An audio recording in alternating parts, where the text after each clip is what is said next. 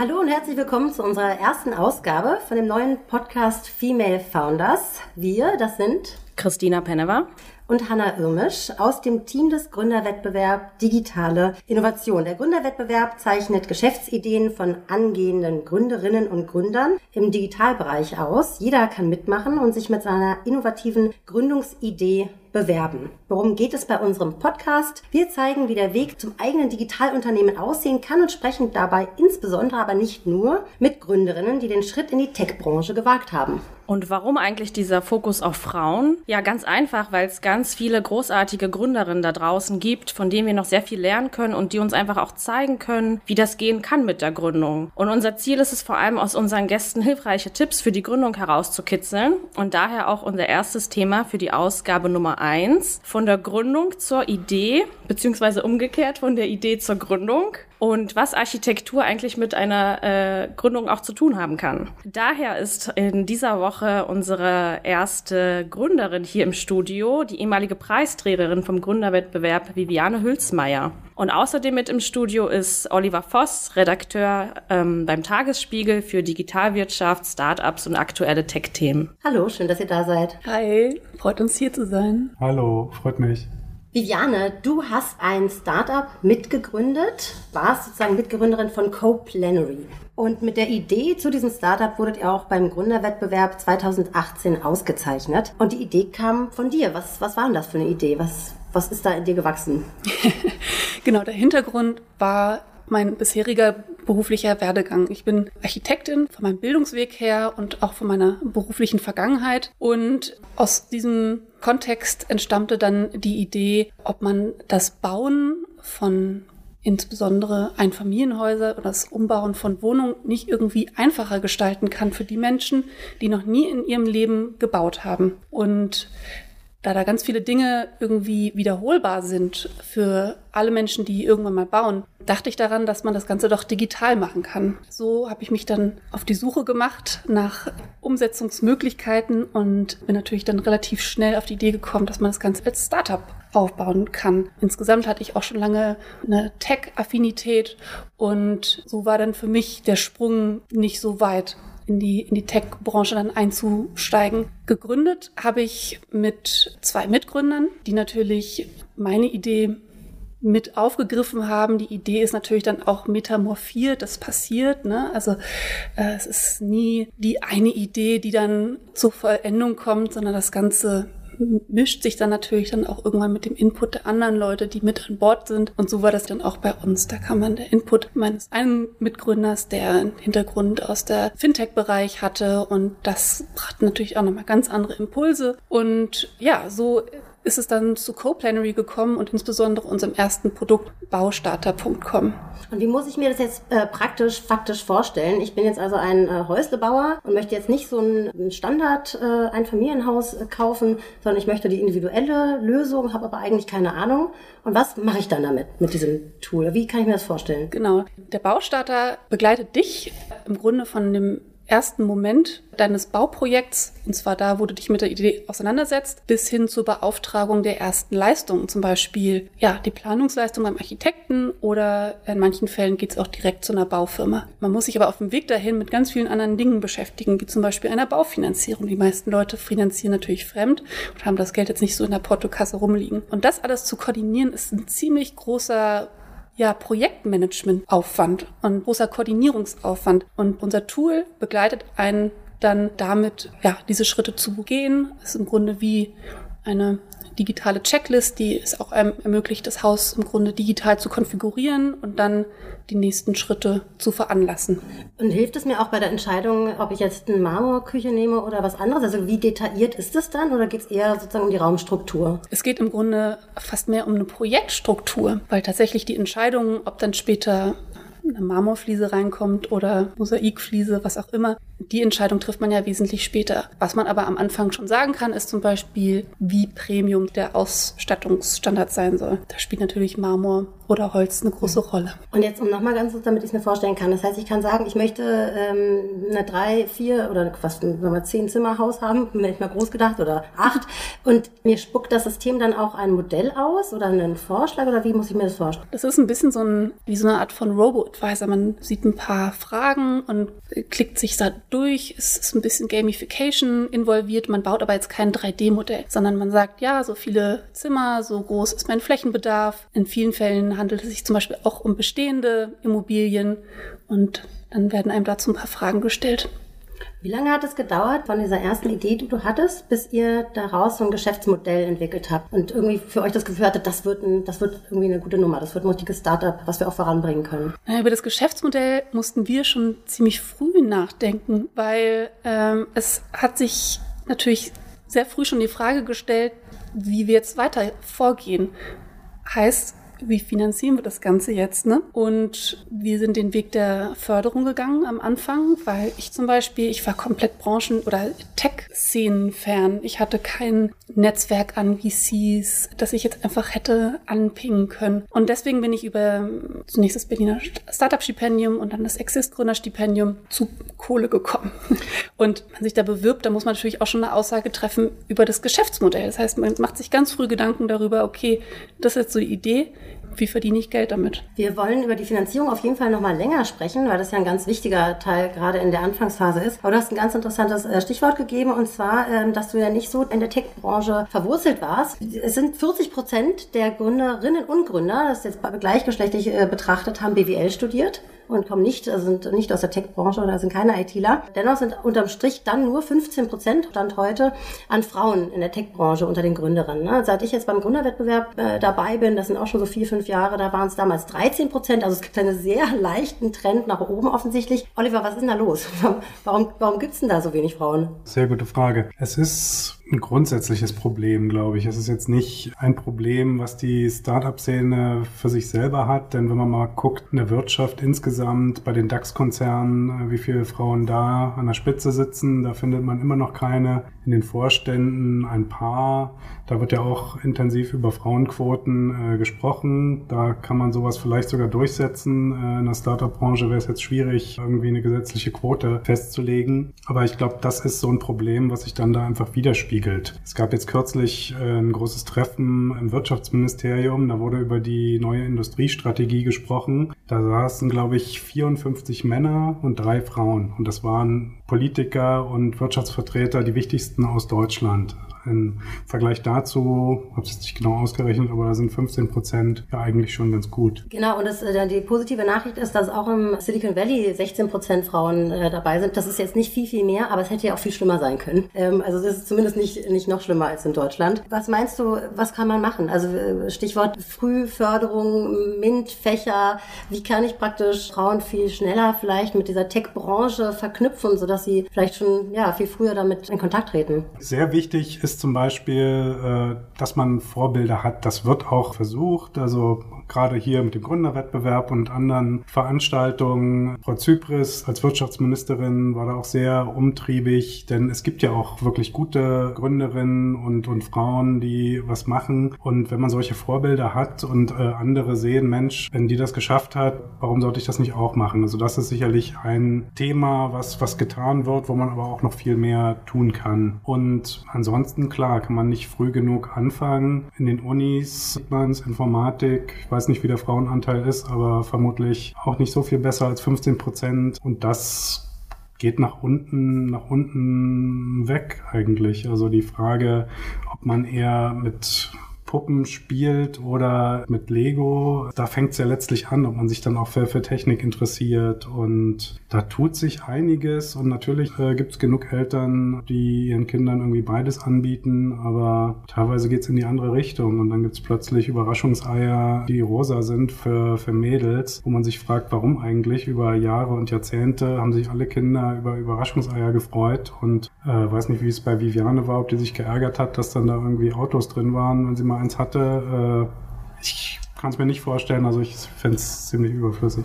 Apropos Vorbilder. Ähm, es ist ja sehr auffällig, wenn jetzt Gründerinnen porträtiert werden in den einschlägigen Startup-Medien, sind die ganz oft im Bereich Beauty, Lifestyle, Fashion, E-Commerce. Ist da irgendwie so eine Art Verzerrung auch bei der Berichterstattung? Weil es gibt ja auch schon eine Reihe an erfolgreichen Gründerinnen, die auch im harten Hightech-Bereich unterwegs sind, aber irgendwie sieht man die nicht. Oder gibt es da wirklich so wenige davon, die wollen auch nicht gesehen werden?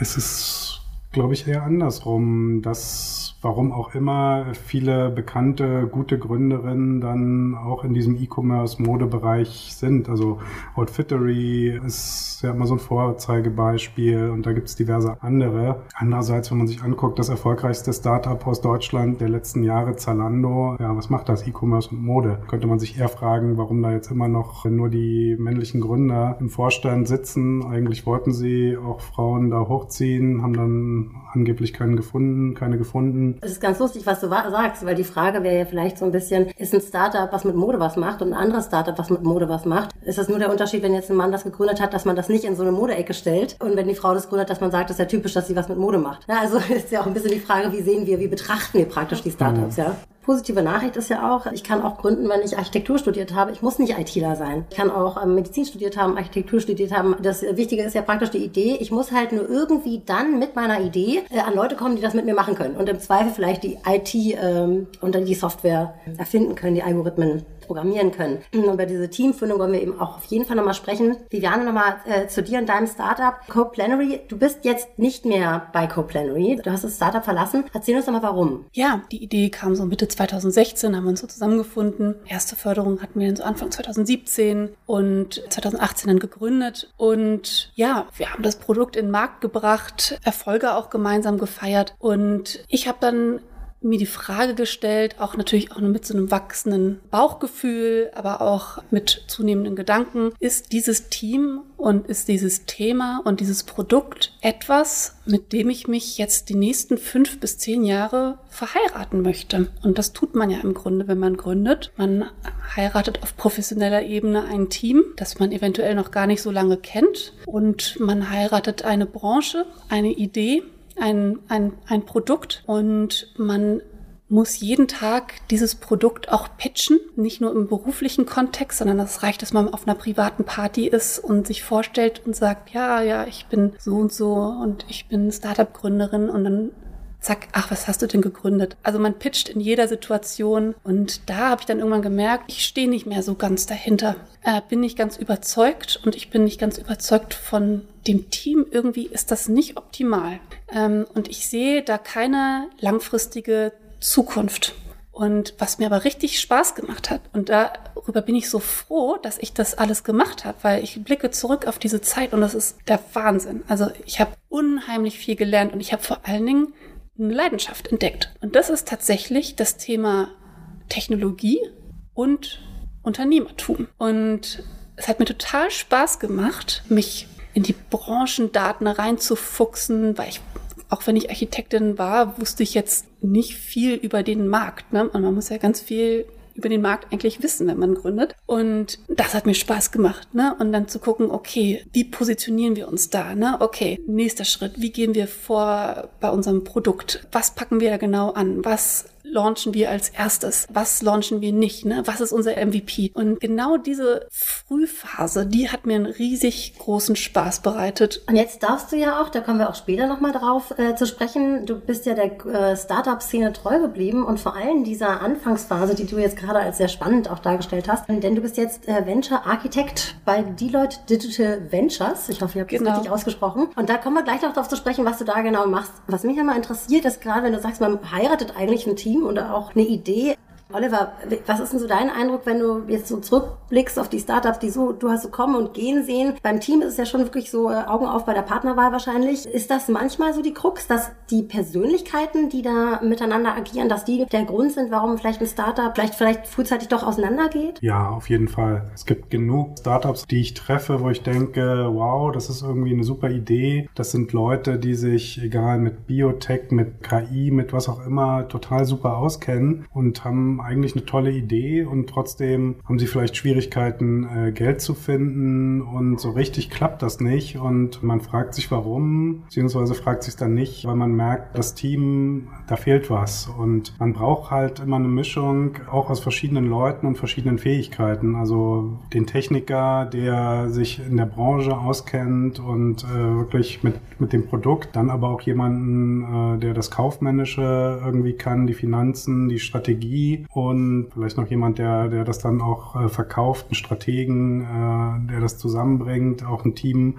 aufbauen, führen kann. Und das das hat man halt nicht immer. Und dann gibt's oft gute Startups äh, eigentlich, die genau deswegen scheitern oder auch gar nicht erst groß werden. Und nicht umsonst sagen auch ganz viele Investoren, das Wichtigste überhaupt ist das Team. Das ist noch wichtiger als die Idee eigentlich. Oder es gibt sogar welche, die sagen, sie investieren primär oder fast nur in Teams. Und wenn gerade bei Seriengründern, die vielleicht auch schon äh, ein oder mehrere Startups erfolgreich gegründet haben, äh, die sie kennen, äh, wenn die kommen, dann haben die es leicht, kriegen die automatisch Geld, egal was die Idee ist mehr oder weniger. Äh, muss dann auch nicht immer funktionieren und sind dann irgendwie vielleicht auch Copycats. Ja, Viviane hat auch äh, wild genickt gerade. Also du, du scheinst es äh, zu bestätigen, dass das Team eben sehr, sehr wichtig ist. Was äh, ich dann ähm, praktisch mich schon fast verwundert, ist die Tatsache, dass wir in diesen Teamstrukturen immer noch so viele Männer oder männlich dominierte Teams haben, wo Frauen so wenig stattfinden. Und gerade wenn wir auf die Teams setzen und ja sonst eigentlich in der Wirtschaft immer darüber reden, wie wichtig Diversity für alles ist und dass Diversity-getriebene ähm, Projekte, Unternehmen und so weiter viel besser funktionieren, dann äh, wundert mich, dass es nicht einfach von, von sich aus schon so ein Selbstläufer ist, ja, dass automatisch die ähm, vielleicht auch eher tech-affinen Männer sich sofort Frauen mit ins Team holen mit dem Wissen, hey, damit stehen wir einfach einfach cooler da, ja. Was was ist denn, was glaubt ihr, was das ist? Warum da immer noch nicht so ein so ein, so ein Selbstverständnis vielleicht damit einhergeht oder fehlen da die Frauen einfach? Das sind wahrscheinlich auch einfach bestehende Netzwerke, die sich dann in so einem Gründungsszenario dann halt auch dann magnetisch anziehen und das passiert dann wahrscheinlich bei Männern im Freundeskreis oder Bekannten oder Kollegenkreis. Das sind dann irgendwie gewachsene Beziehungen, die immer schon gut funktioniert haben. Und die meisten scheinen nicht so die diversen Netzwerke zu haben. Vielleicht fängt es damit schon an. Ja, macht Sinn, ne? Dass praktisch die Hemmschwelle zu groß ist, da die Frauen mit reinzuholen oder die eben gar nicht so direkt vor der Tür stehen. Aber lasst uns noch mal genau einen Blick drauf werfen. Bei dir, Viviane, war das ja dann die besondere Aufgabe für dich eigentlich, die passenden Mitgründer zu finden. Du hattest ja die Idee. Wie genau bist du denn da vorgegangen, um deine Mitgründer sozusagen zu finden und von wem hast du irgendwie Unterstützung bekommen? Du meintest ja, das große Netzwerk an Kontakten gab es jetzt irgendwie nicht in Sachen Finanzierung. Wie ist es denn bei Gründern? Gab es da irgendwie ein schwarzes Brett irgendwo? Hast du gesucht, Suche, Biete? Wie war das? Online-Dating. Auf ganz platonischer Ebene natürlich. Ich habe einfach im Internet geguckt, was gibt es für Plattformen. Da gibt es dann sowas wie AngelList, natürlich auch LinkedIn. Und da habe ich dann geguckt und bin dann irgendwann auf meinen Mitgründer gestoßen, der auch das irgendwie, also ich hatte meine Idee da so reingepostet auf diese eine Plattform und er hatte sich dann gemeldet, meinte so, ja, findet es spannend, hatte über was ähnliches nachgedacht und so kamen wir dann zusammen und dachten so, ah ja, interessant, wir begeistern uns für das gleiche Thema und haben dann so unsere Ansätze so zusammengebracht. Ab dem Punkt ist natürlich dann die Idee auch weiter gewachsen und hat sich entwickelt. Und ja, dann waren wir schon mal zu zweit und haben so für uns beschlossen, wir machen das jetzt mal so ein bisschen zusammen. Wir kannten uns überhaupt gar nicht. Also hatten so ein, zwei Treffen und dann haben wir gesagt, okay, wir machen das. Und ich dachte schon so, wow, jetzt, jetzt ist es soweit, jetzt habe ich mich entschieden. War das der Erste, der sich gemeldet hatte? Oder waren da ganz viele Leute, die geschrieben haben und du hast gesagt, ah nee, das passt ganz gut, ich äh, guck mal, wie das mit dem jetzt so laufen wird, das erste Treffen? Ich habe mich mit ganz vielen Leuten ausgetauscht und getroffen. Und, und hattest du da nicht die Angst, dass die die Ideen klauen? Also ist es so auch so eine Urangst, dass man sagt, ich werfe die jetzt hier so in den Markt? Was passiert denn, wenn das jetzt jemand mir einfach wegnimmt? Das ist ganz, ganz wichtig, seine Idee zu teilen. Also das habe ich auch relativ früh festgestellt,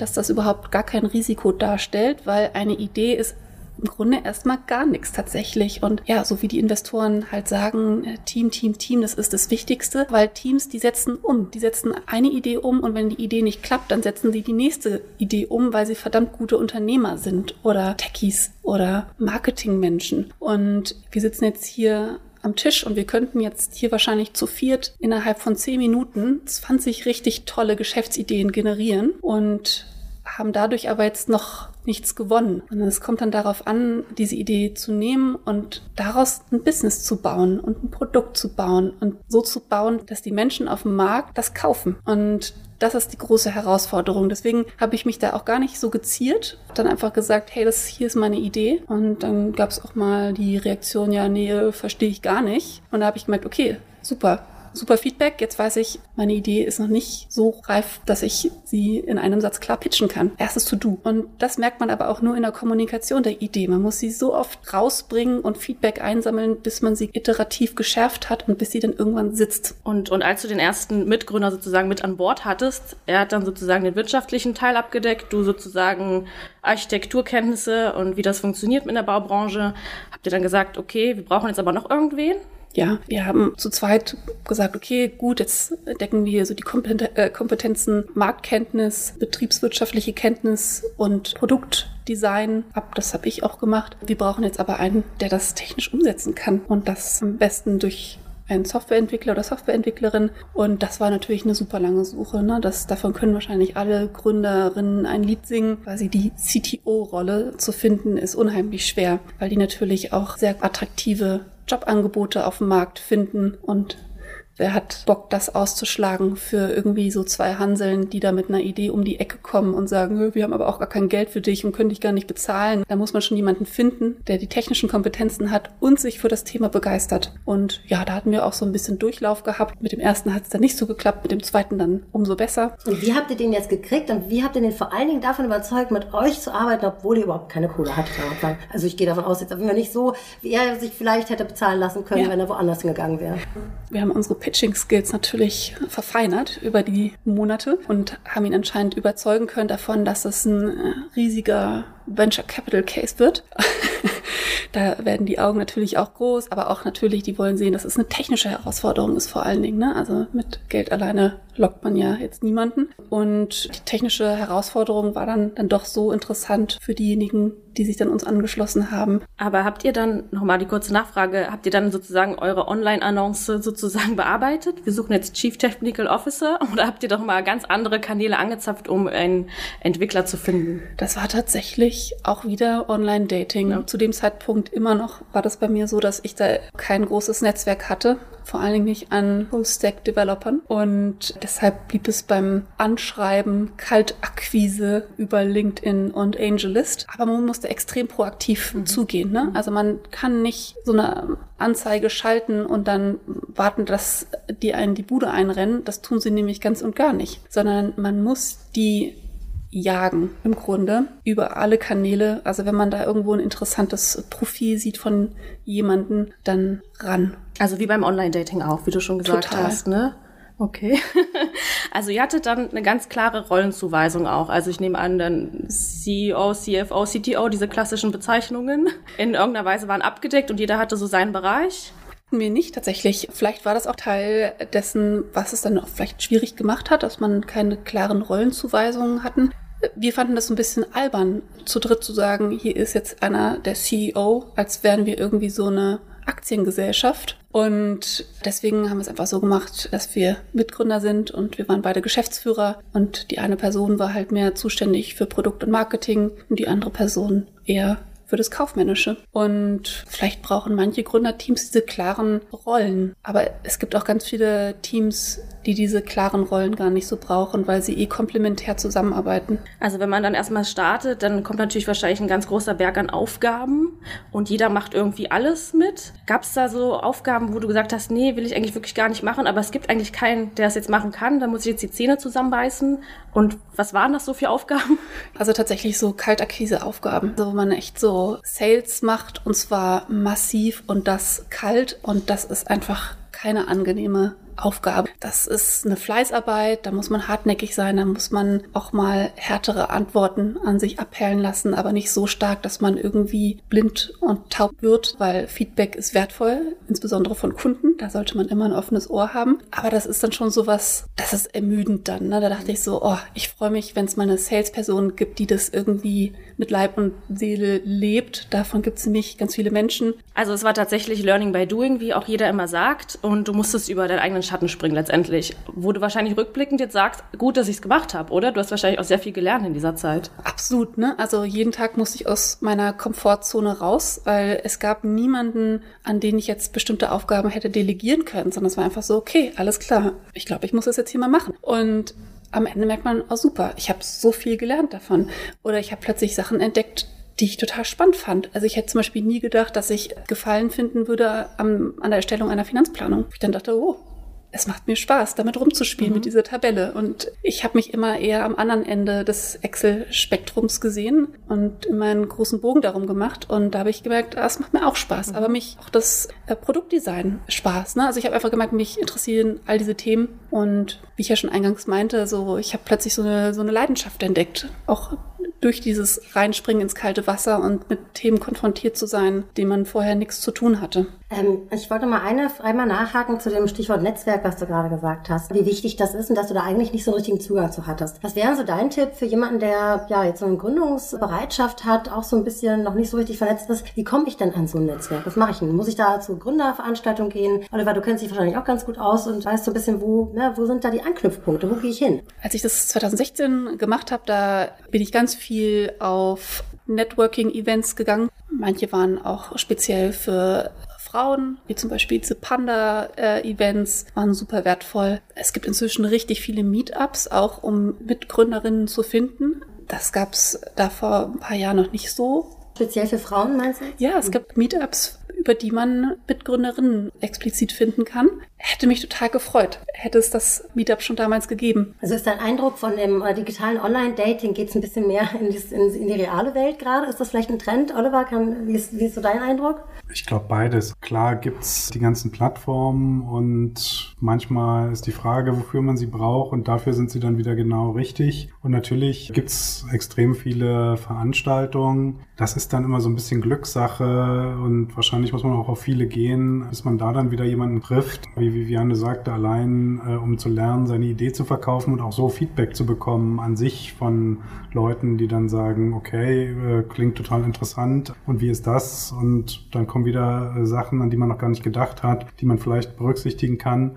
Und auch wenn man jetzt den Mitgründer direkt da nicht unbedingt trifft, äh, lernt man wieder Leute kennen, die man kennen, der, der auch vielleicht versucht oder gerade in einem anderen Startup war, was dann gescheitert ist oder wo es nicht gepasst hat und was Neues sucht. Da kann ich auch nur dazu raten, so viel wie möglich rauszugehen, mit Leuten zu reden. Auch was ja vorhin schon gesagt wurde, diese Scheu, die Angst, die Idee äh, zu teilen, kann ich auch nur sagen, im Gegenteil. Also wirklich jedem das präsentieren. Es ist auch so ein bisschen eine, eine deutsche Angst, dass einem die Idee geklaut wird. Vielleicht kommt es auch so ein bisschen noch aus dieser alten äh, Copycat-Kultur, dass hier äh, in der Anfangsphase oft äh, Startup-Ideen aus den USA dann kopiert wurden, äh, dass deswegen dann auch Leute Angst haben, oh, und jeder, der eine Idee hat, denkt natürlich, das ist irgendwie das, ist das nächste große Ding. Und klar, sobald jemand davon hört, macht er das auch. Aber die meisten finden es vielleicht spannend, aber haben gar kein Interesse, das auch nachzumachen. Und in USA ist es auch viel verbreiteter noch, dass man wirklich über seine Idee redet, mit jedem, selbst mit Konkurrenten, man sich da auch austauscht. Da muss man aufpassen, wie viel man dann verrät, aber das kann auch hilfreich sein.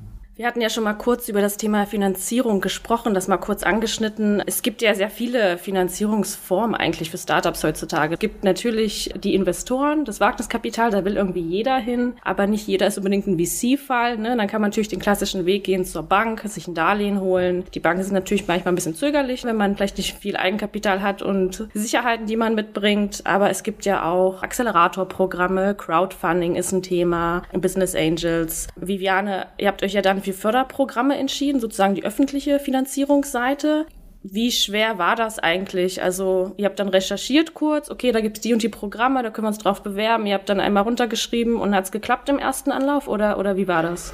Ja, wie ich eigentlich schon meinte, ne, ich hatte kein VC-Netzwerk und deswegen habe ich einfach geguckt, okay, was kann ich mit meinen Mitteln und meinen Fähigkeiten jetzt erreichen, was mich zu Geld bringt. Und das war tatsächlich ein Förderprogramm. Ich dachte, okay, ja, Konzepte schreiben kann ich. Und so ein kleines Geschäftsmodell kann ich mir auch überlegen. Und die erste Förderung, die wir bekommen haben, war das Berliner Startup-Stipendium. Da ist Berlin Gott sei Dank sehr gesegnet, was solche Förderprogramme für Gründerinnen und Gründer angeht. Und das war tatsächlich relativ schlank vom Bewerbungsprozess. Man musste ein zehnseitiges Pitch-Deck hinschicken und ein Formular ausfüllen, die Gründungsidee skizzieren. Und da hatten wir dann innerhalb von relativ kurzer Zeit, ich glaube, das waren ein paar Wochen, dann schon die Einladung zum Auswahlpitch. Und den haben wir erfolgreich gemeistert, waren wir sehr nervös alle. Und dann haben wir schon schon eine Woche später die Zusage gehabt und das hat uns dann erstmal durchatmen lassen, weil wir konnten dann erstmalig wirklich Vollzeit an der Idee weiterarbeiten, zu einer Produktreife bringen und haben uns dann von der Förderung ausgehend für die nächste Förderung beworben. Das war das Access Gründerstipendium, also ein staatliches Förderprogramm und das hat uns im Grunde dann in Summe ermöglicht, anderthalb Jahre unser Team, was den Lebensunterhalt angeht, zu finanzieren. Wir hatten auch darüber hinaus ein kleines Budget für Sachausgaben. Das bewegte sich, glaube ich, im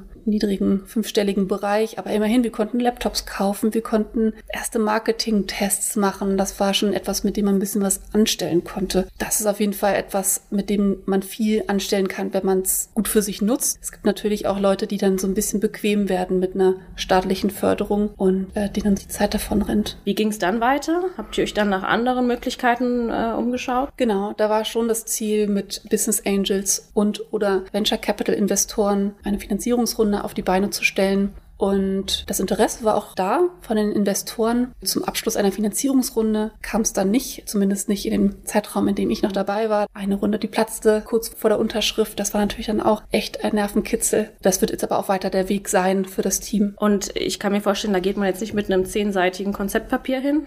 Wie, wie funktioniert das denn? Wie spricht man, wie findet man überhaupt diese Business Angels und Investoren? Wie seid ihr da vorgegangen? Ja, Netzwerk, Netzwerk, Netzwerk wieder. Ne? Also das war das Tolle eigentlich, was uns ermöglicht wurde, über unseren Inkubator, an dem wir waren. Wir waren, also unser Exist Gründerstipendium haben wir bekommen zusammen mit der TU Berlin. Und da waren wir dann am Center for Entrepreneurship. Das ist im Grunde der Startup Inkubator der Uni. Und da haben wir ganz viel Input bekommen, natürlich fachlich. Da gab es dann Seminare und Workshops zu allen möglichen Themen, Geschäftsmodell, Entwicklung, Marketing. Aber es gab auch Investoren-Intros und Investoren-Sprechstunden insbesondere. Und da wir natürlich jetzt hier echt fast im VC-Paradies sitzen in Berlin, haben wir da ganz viele Investoren kennenlernen können. Und die Investoren haben uns dann natürlich dann auch weiterempfohlen an andere Investoren in ihrem Netzwerk. Manche haben einen bestimmten Fokus, zum Beispiel auf, auf bestimmte Technologien oder andere fokussieren sich auf bestimmte Verticals oder Branchen.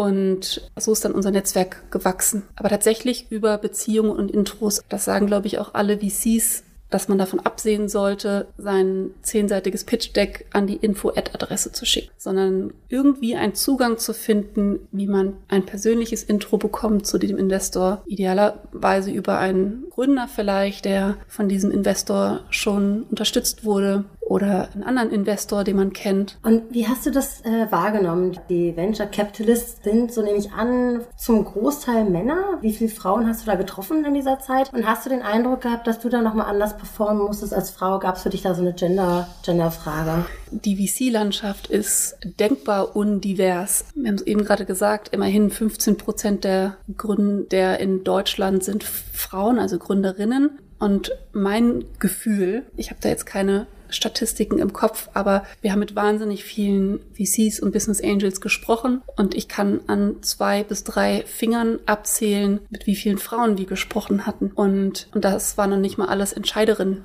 Wir hatten eine Entscheiderin in den ganzen Gesprächen und das waren bestimmt 100 Gespräche, die wir mit verschiedenen Personen von verschiedenen VCs geführt haben. Und das ist erschreckend. Das ist ein Prozent im Grunde, ne? Also aus meiner anekdotischen Erfahrung jetzt. Und man stellt sich natürlich die Frage, okay, hätte ich es jetzt einfacher, wenn ich jetzt so aussehen würde wie du, Investor? Ne?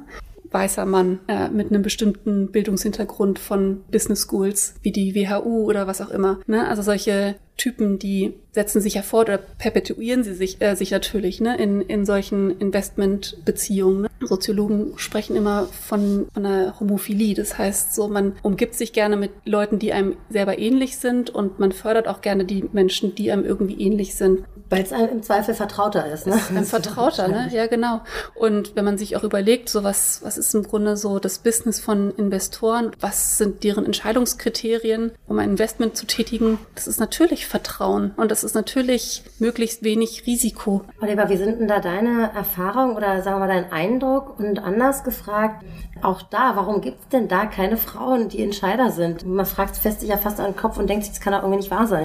Das ist auch wieder eine Spirale, die sich entwickelt und wo es auch schwer ist auszubrechen. Denn angefangen bei den Business Angels äh, sind das ja in der Regel äh, Gründer, die dann selber ihr Startup verkauft haben und das Geld dann wieder in andere Gründer investieren. Und wenn die meisten Gründer nun mal Männer sind, ist klar, dass dann die Business Angels auch Männer werden. Und bei den VCs ist es ähnlich. Äh, manche brennen an VCs oder wie schon gesagt, die kommen von den Business Schools. Das ist dann leider so ein Prozess, der sich fortsetzt äh, und wo es sogar noch schlimmer ist. Wenn dann mehr Gründerinnen sind. Ein paar gibt es ja inzwischen auch, die dann verkauft haben, die dann anfangen selber zu investieren. Dann kann sich das ein bisschen ändern, aber sonst ist das in der Tat schwierig dann bleiben wir praktisch in diesen männerbündischen Strukturen und kommen da gar nicht richtig raus. So, so klingt es, oder wie du schon gesagt hast, das pflanzt sich auch selbst dann sofort, weil die einstigen Gründer dann auch Business Angels werden, im Zweifel. Äh, Viviane, was mich nochmal interessieren würde, wäre, wie du da ähm, das Gefühl hattest, performen zu müssen. Also du hast schon gesagt, das war schon so ein Gefühl von, ähm, ne, es ist vielleicht einfacher für so ein VC, das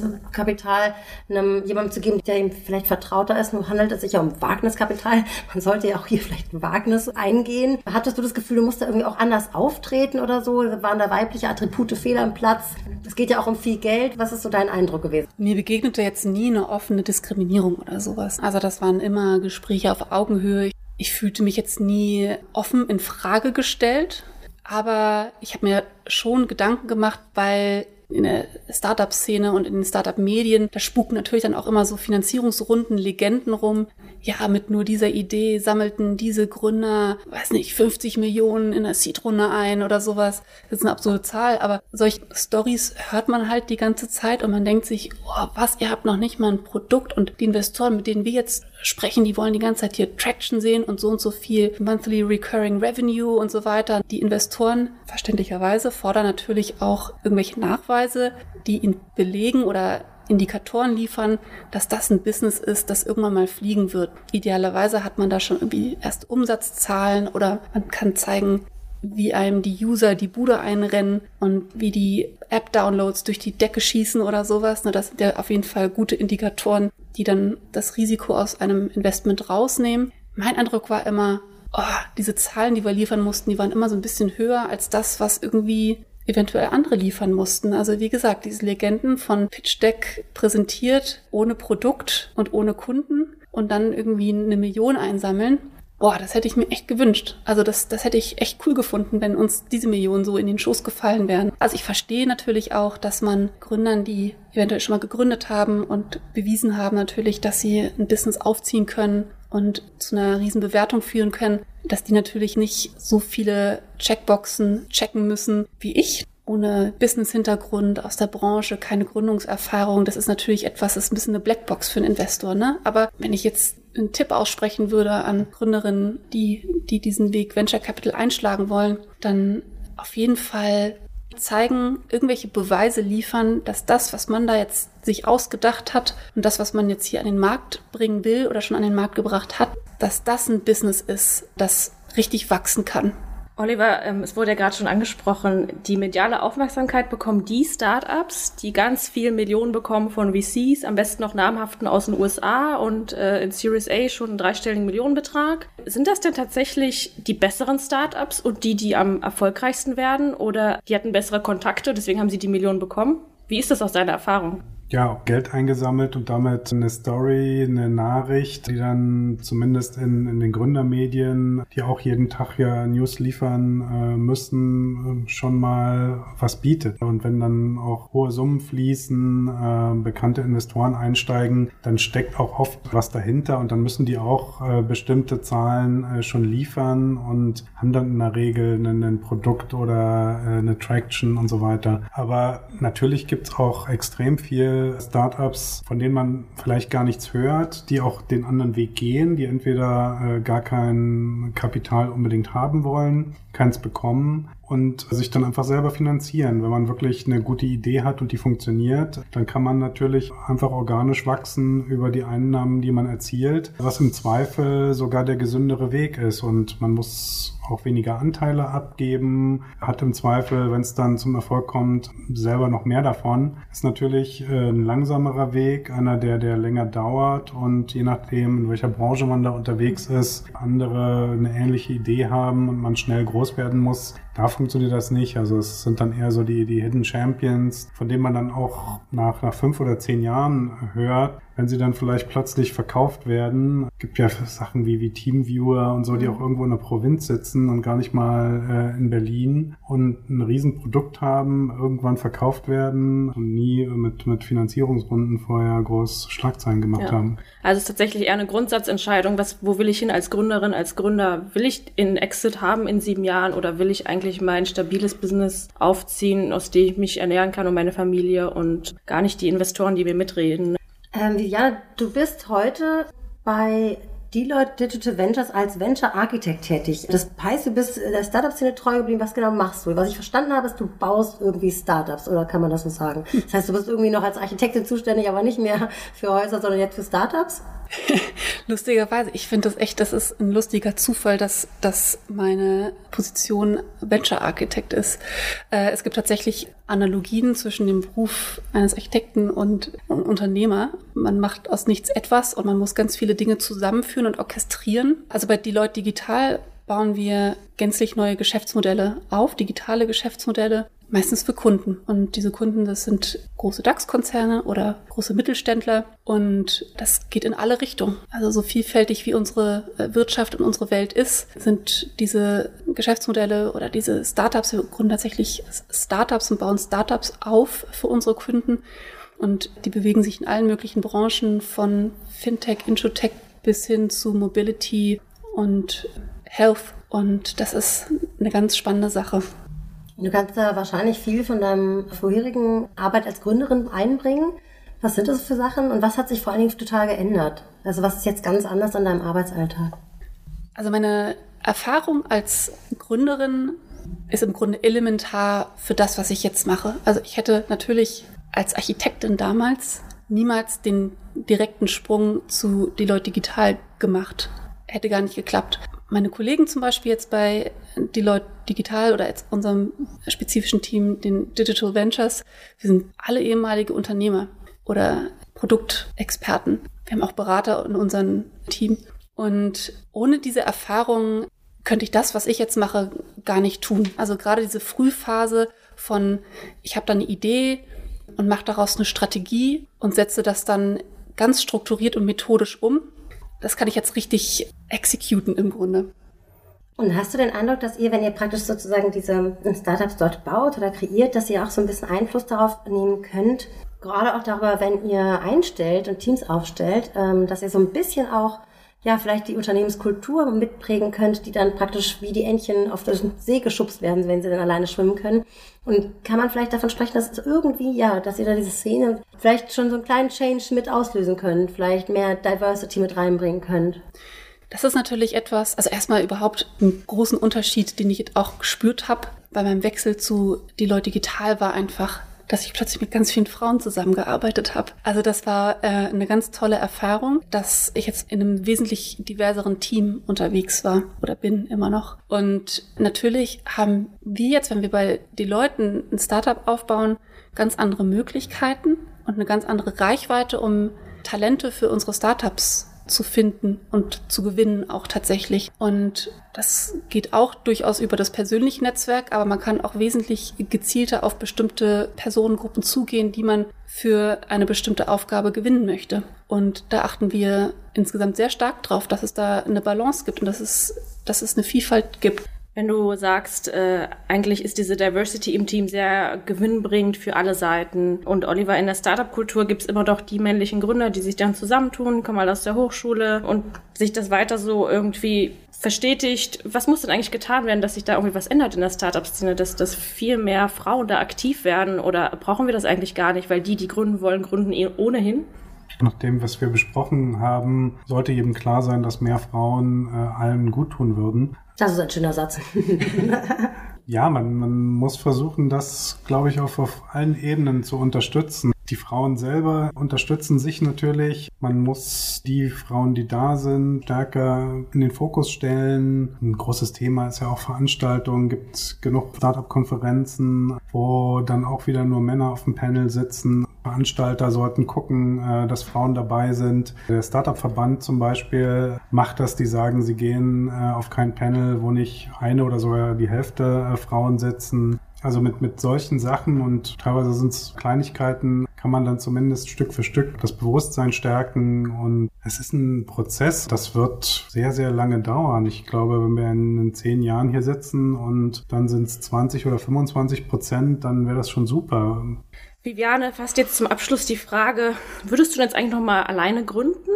Oder beziehungsweise in einem Team? Ähm, und wenn ja, was, was würdest du anders machen? Also das Gründen ist jetzt, glaube ich, mir echt so in, ins Blut übergegangen. Ich kann, glaube ich, da nicht mehr ohne leben, ohne dieses Unternehmerische. Also ich werde immer in diesem Bereich weiter unterwegs sein. Ob irgendwann mal so eine Gründung nochmal mir über den Weg läuft, kann sein, weiß ich gar nicht. Ich kann es mir auf jeden Fall vorstellen, aber jetzt gerade mache ich es ja im Grunde schon, nur in einem anderen Setting. Aber ich gründe ja mit meinen Kolleginnen und Kollegen Startups. Und was ich anders machen würde, ist einfach Schnelligkeit, Fokus, was viele eigentlich immer auch predigen. Also Fokus, Fokus, Fokus, das kann ich nur auch wiederholen. Zusammen mit Team, Team, Team, Team, Team. Das, das ist ganz, ganz wichtig. Und das ist natürlich jetzt etwas, was ich auch gut lernen kann. Durch meinen beruflichen Alltag bei Deloitte Digital, da, da lerne ich natürlich jetzt ganz, ganz viele Märkte und Geschäftsmodelle kennen, baue schon viel auf und, und werde auch weiterhin viel aufbauen. Und dadurch erlernt man natürlich auch noch so ein, oder verfeinert auch so ein Handwerk. Ja, es ist ein Handwerk, was man erlernen kann, indem ich dann hoffentlich irgendwann richtig, richtig gut bin. Und Oliver, an dich auch nochmal die Frage. Du schreibst jetzt auch schon seit Jahren über die Gründerszene, also über die Startup-Szene und hast Vivo Gründer auch mit gegründet. Was fasziniert dich daran? Warum bleibst du dabei? Was ist das, was dich, was dich daran begeistert? immer wieder neue Ideen, von neuen Ideen zu hören. Ganz, ganz viele sind auch Dinge, wo man sagt, hm, nee, ist eigentlich Quatsch, braucht man das? Und wo man dann natürlich auch nicht drüber schreibt oder manchmal drüber schreibt, wenn offenbar genug andere dran glauben. Oder die auf einmal doch so viel Erfolg Und entsprechend haben. Äh, viel Geld da reinstecken, klar. Aber es gibt ja auch immer wieder Gründer, Gründerinnen äh, mit tollen Ideen. Also das macht Spaß und ist total toll zu sehen, was da an neuen Ideen da ist. Das dann auch mitzuverfolgen, wie sich das entwickelt. Wenn man irgendwie Startups hat, die, die ganz am Anfang stehen und dann äh, nach ein paar Jahren sind die tatsächlich erfolgreich und groß und man schreibt wieder drüber und denkt, fand ich damals auch schon, schon gut. Genauso gibt's äh, Sachen, wo man denkt, oh, das ist toll, das stellt man vor, schreibt man drüber, das klappt nicht und dann fragt man sich auch, habe ich das falsch eingeschätzt? Aber es gibt ja immer ganz viele Gründe, die dann zum Erfolg und zum Scheitern führen. Und aus euren sehr äh, unterschiedlichen Perspektiven, jetzt bei dir dann als dein Augen als Journalist, du als Unternehmerin oder Expertin auch jetzt für, für das Unternehmertum, habt ihr nochmal Tipps für angehende Gründerinnen und Gründer, die ihr mitgeben würdet? Ihr habt wahrscheinlich ganz viele Tipps, aber vielleicht könnt ihr euch auf so einen Haupt Haupttipp beschränken, was ihr mitgeben würdet, auf jeden Fall, wenn ihr mit jemandem sprecht, der sagt, ich möchte jetzt gründen? Rückblickend auf unser Gespräch, Idee teilen mit möglichst vielen Menschen und das Feedback für sich nutzen, um die Idee zu verfeinern, später auch das Produkt zu verfeinern, also das Produkt auch gerne mit vielen Menschen teilen. Und eine Sache, die ich jetzt auch durchaus schmerzhaft habe lernen müssen, war tatsächlich auch aufs Bauchgefühl zu hören. Denn viele Entscheidungen, die ich vielleicht auch nur mit dem Kopf getroffen habe, vielleicht denke ich, ja, das ist jetzt hier vernünftig, die entpuppten sich im Nachhinein als nicht die besten Entscheidungen. Das heißt, wenn man irgendwo ein komisches Gefühl hat bei irgendeiner Entscheidung oder sei es jetzt im Team oder wenn man einen potenziellen Mitgründer oder Mitgründerin trifft, dass man wirklich ganz in sich hineinhorcht und guckt, ist es das? Weil man muss sich einfach vor Augen führen, dass man in gewisser Weise heiratet. Auf eine Sicht von fünf bis zehn Jahren. Und man geht durch wahnsinnig schwierige Zeiten und durch wahnsinnig tolle Zeiten. Und das ungefähr im Wechsel von Stunden. Also hoch und runter die ganze Zeit. Und man muss einfach diese Turbulenzen richtig gut aushalten. Als Gründerin selbst, aber auch im Team. Und das würde ich allen Gründungsinteressierten mit auf den Weg geben. Und Oliver, was ist noch so dein Abschlusswort? Du hast jetzt hiermit sozusagen das Abschlusswort. Was würdest du den Gründungsinteressierten nochmal mitgeben? In der Tat, die Idee teilen, äh, mit, mit vielen reden, auch mit Journalisten natürlich, auch nicht enttäuscht sein, wenn wir nicht antworten oder sagen, nee, das ist irgendwie zu klein, zu speziell, äh, nicht interessant genug, um dann drüber zu schreiben, ähm, es auch wieder zu probieren. Das ist doch äh, eine gute Fülle an Tipps auf jeden Fall, womit die Leute da draußen sicherlich was anfangen können. Wir sind auch schon am Ende der ersten Podcast-Folge von Female Founders angelangt. Liebe Viviane, lieber Oliver, danke, dass ihr unsere Gäste wart und vor allem für euren offenen Worte und die spannenden Einblicke in die Startup-Welt. Und von unseren Zuhörerinnen und Zuhörern da draußen würden wir gerne wissen, wie hat euch der Podcast gefallen? Wir freuen uns auf euer Feedback. Ihr könnt uns sehr gerne schreiben, was euch schon immer auf der Seele gebrannt habt, was ihr zum Thema Gründung wissen wollt. Schreibt einfach eine Mail an podcast at femalefounders.digital und bis zum nächsten Mal. Bis zum nächsten Mal.